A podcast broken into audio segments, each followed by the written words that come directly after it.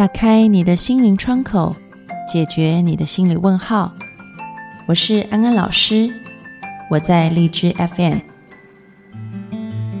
Hello，各位听众朋友，大家好，欢迎收听《心安理得》，我是安安老师。一转眼就是八月了，二零一六快要过去十分之六。你年初给自己制定的计划都实现了吗？我们常常会下定决心。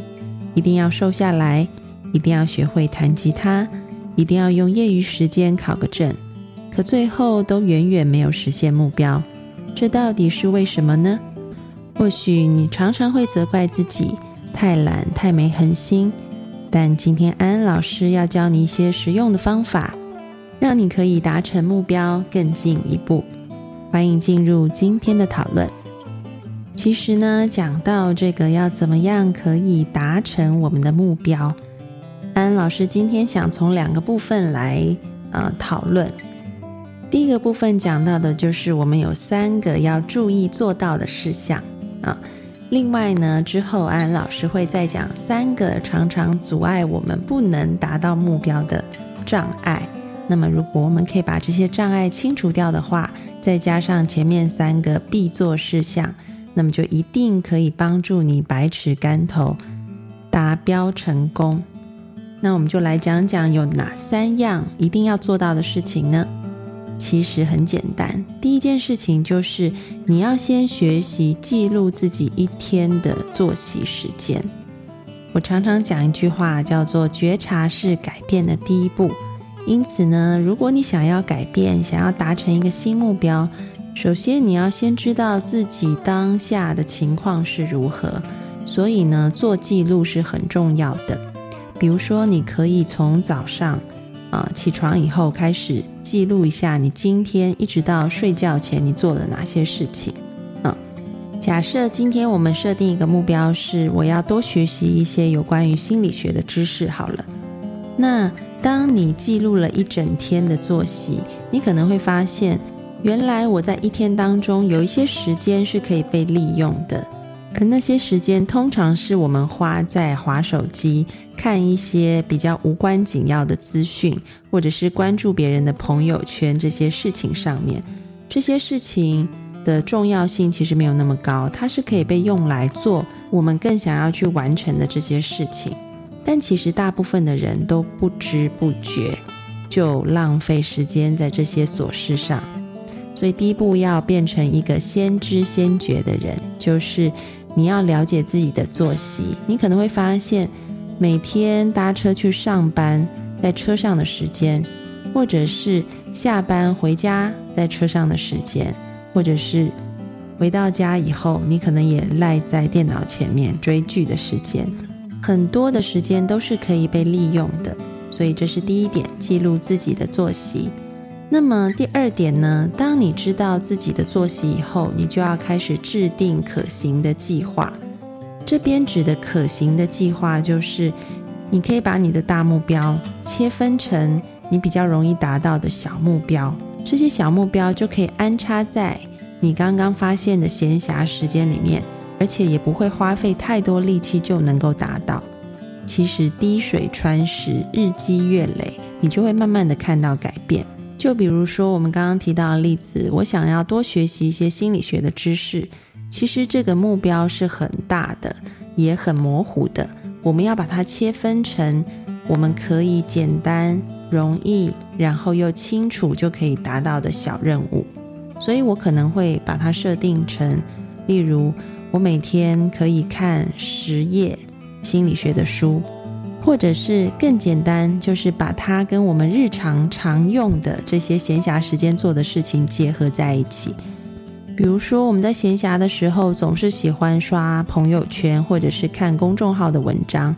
那我现在可以改变一下，我还是可以做这些事情，只不过内容改成我要去关注一些心理学家的公众号或者是朋友圈啊，可能一天看五个。然后可以从当中获得一些心理学的知识，那这个就是我们所说的把目标明确化、简单化，制定一个可行的计划。那么第三件要做的事情呢，就是有时候你必须要把自己当成别人啊，也就是说，你有时候要练习从一个旁观者的角度来看事情。这样做其实可以帮助我们跳脱原本的惯性还有惰性啊。举个例子好了，以前在美国曾经推广过一种嗯口号啊。这个口号呢是帮助青少年的，叫做 WWJD，What would Jesus do？意思翻成中文就是：如果你是耶稣基督，你会做什么呢？这一句话呢，这个 WWJD 呢被做成手环，然后啊，你可以佩戴在身上，特别是这些青少年就蔚为风潮。为什么当时候会造成这么大的流行？因为其实是在美国，大家都知道这个。青少年的犯罪比例很高，然后他们就在想办法要怎么样降低青少年的犯罪比率，就发现如果能够让青少年在要做这个犯罪举动的时候先停一步，从自己的角色跳脱出来，变成一个他人的角色的时候，这件事情可能会变得很不一样。所以，如果你是耶稣基督，你会怎么做呢？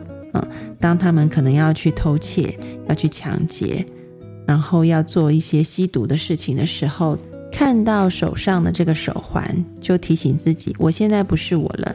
如果我现在是耶稣基督，我还会这么做吗？然后这样子的运动呢，其实那时候就获得很大的回响。同样的，嗯，我们在制定自己的目标的时候，也可以利用这样子的方法。让自己可以跳脱出原本的惯性和惰性。你可以问问自己，你崇拜的人是谁，或者是你心目当中有没有一个非常敬佩的角色。然后呢，当你要做一些事情，自己觉得很困难、做不到的时候，你可以先把自己放一边，然后进入对方的角色。可以试想，如果我是那个我很欣赏、我很崇拜的人，那他会怎么做呢？就像在演戏一样，你进入那个角色里，你就可以演出他的行为来。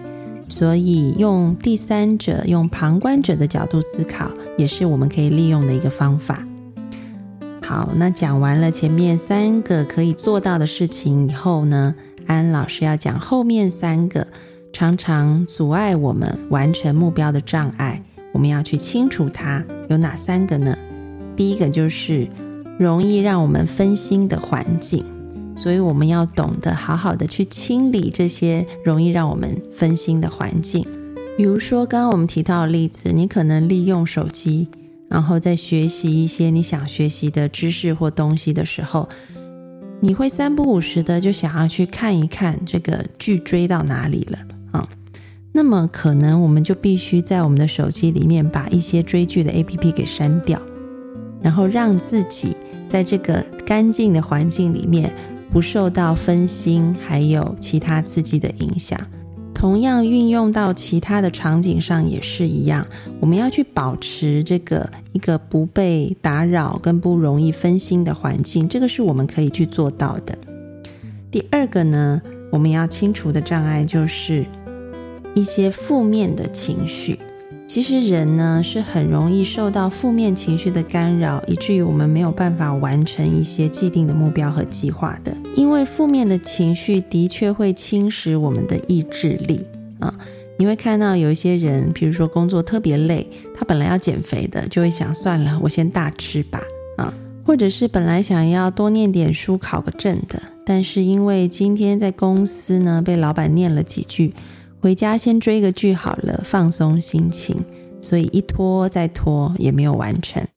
其实我们本来的想法很简单，我们想说，如果我们把注意力放在别的事情上，也许负面情绪就会走了，因为我们不想要负面情绪。但你会发现，常常事与愿违。我们越去追剧，越去大吃大喝，你会发现，好像负面情绪并没有消减太多啊。只是我们不看它而已，但是它还是在那里。而且就是因为这样子的逃避，所以让我们耽误了本来应该要达到的目标，让我们又心情更加的不好，所以陷入一个恶性循环当中。其实面对负面情绪，最重要的就是要去和它和平相处。如果你能够接纳它的存在，好好的去感受它，好好的去关注它的时候，你会发现，虽然这个难受是难受，但是它变化和消失的速度会比你逃避它去做别的事情来得快很多。所以呢，反而是当你发现自己有负面情绪的时候，你可以给自己一小段时间，就是去细细感受它在身体上面，嗯。在哪个部位有什么感觉？心里的情绪啊，甚至脑中的想法，就是去感觉它，但不要去抓着它。你会发现它慢慢的就在变化。那么这就是第二个我们要消除的障碍，就是我们必须要先关注我们的情绪，而不是去压抑或者是逃避我们的情绪，这样子才能够让我们更快的回到正轨来，继续往我们的目标迈进。那么讲到第三个我们要这个去除的障碍呢，就是我们不要去批判自己，要将批判化为行动。我们很多时候其实是在批判自己上面浪费了很多的力气和时间。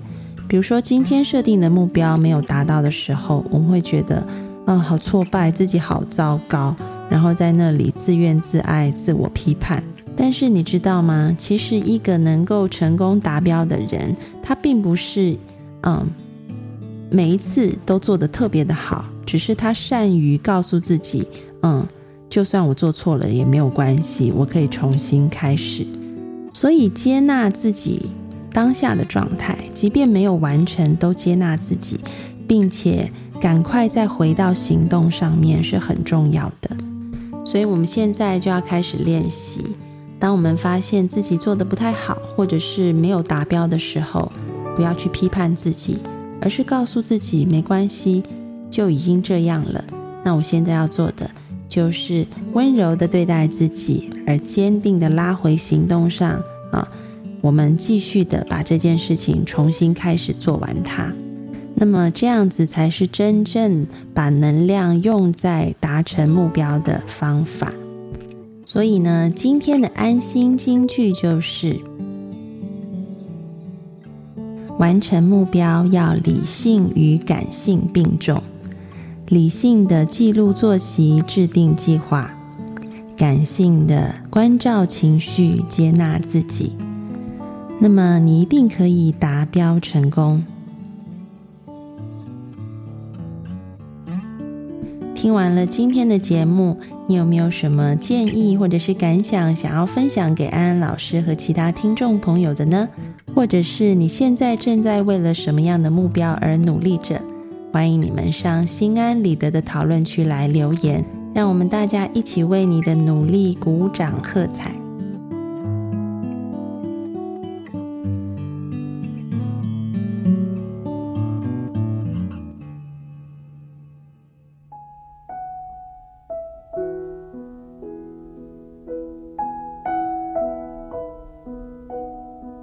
收听心安理得，让你对心理学多一些知识，对人性多一些了解，你对世界就多一份明白，而对生命也就多了一份自在。感谢你今天的参与，我们下次节目见喽，拜拜。